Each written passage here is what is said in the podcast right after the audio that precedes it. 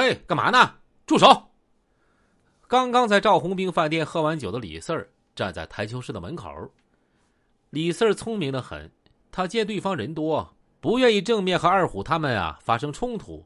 好汉不吃眼前亏，还认识我吗？二虎叼着烟，眯着小眼睛看着李四儿。怎么着，二瘸子，筋都接好了？你知道我今儿来是干嘛的吗？二虎把双手啊对插在袖管里，懒洋洋的说：“不就是专门来找茬惹事儿吗？”“不是，我是想找你来啊，要点医药费。”“医药费？你们把我和我弟弟伤成那样，我也没报案，怎么着还算够意思吧？”“啊，是。”挺够意思的，我搁床上躺了小半年，现在这腿也落下残疾了，今儿跟你要点医药费不过分吧？要医药费就要，你打我兄弟干嘛呀？如果你不给医药费，我的兄弟就天天搁你这打台球，直到凑够了医药费为止。那我要是不给你医药费，也不让你的兄弟搁这打球呢？兄弟们，把这几张案子都给我划喽！二虎一声令下，他身后的兄弟啊，拔出匕首，就作势要划台球案子的桌布。住手！我是二瘸子，你有多少医药费啊？五万。嘿嘿，听说你们最近生意都不错，这点小钱没问题吧？你把医药费拿出来，咱们的旧账就一笔勾销了。五万。嗯，那少一分也不行。那行，你先走吧，我考虑考虑。嗯，给你几天时间筹钱，过了正月十五我再过来。行啊。李四儿脸上一直保持着笑容，其实恨得牙根啊都痒痒。二虎走了以后，李四儿回到旅馆去找赵红兵。小北京、赵红兵、高欢仨人都在，躺在床上睡得正香呢。小申啊，刚才二瘸子来找我了。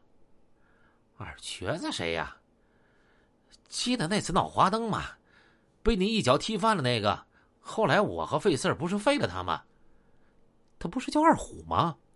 哎呀，被费四把脚筋给挑了，没接好呢。现在改名叫二瘸子了。他找你干嘛呀？说是要医药费，其实就是看我最近手头有了几个钱，来讹钱来了。嘿，我说四儿啊，这个人怎么这么不开眼呢？怎么谁都敢惹呢？再来要钱啊，咱们再收拾他一顿。我也这么想的。哎，申爷，把红兵叫起来。小北京走到门外，掰下一块大冰棱子，就塞到赵红兵的被窝里。那个红兵啊，你抱着啊，我给你弄的暖水袋。结果赵红兵一声惨叫啊，被冰醒了。一旁站着的高欢笑得花枝招展。红兵啊，二虎今天找我了，说是要医药费，还打伤王宇了。要医药费就要医药费，打人干嘛呀？赵红兵被彻底冰醒了。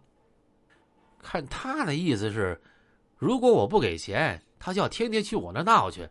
他这么闹，我以后生意咋做呀？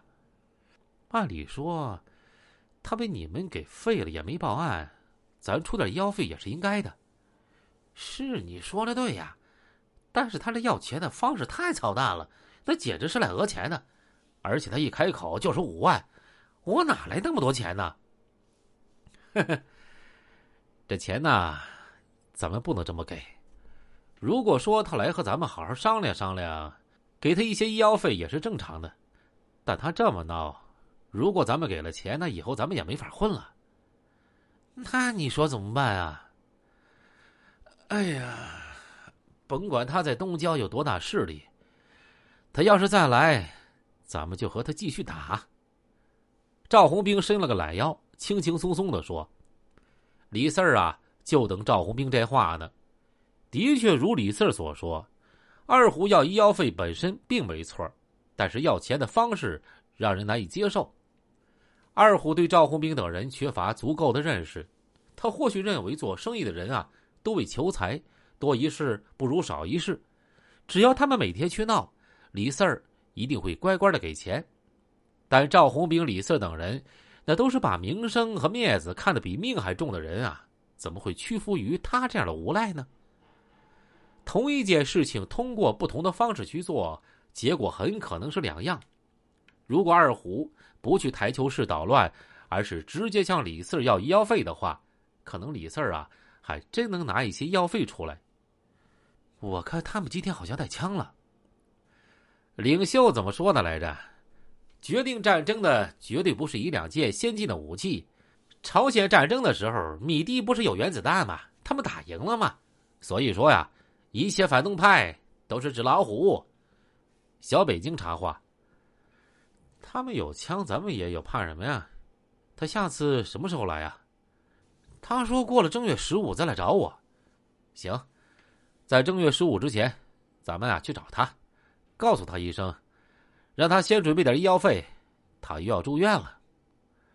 红兵啊，你们又要去打架呀？高欢问，看样子很不高兴。不是要打架，是有人欺负我们。小北京笑嘻嘻的说：“申哥，还有人敢欺负你呢？我怎么成天见你欺负别人啊？”这话说的可不对。我们虽然架没少打，但是可真没欺负过人啊！高欢，现在也不早了，我送你回家吧。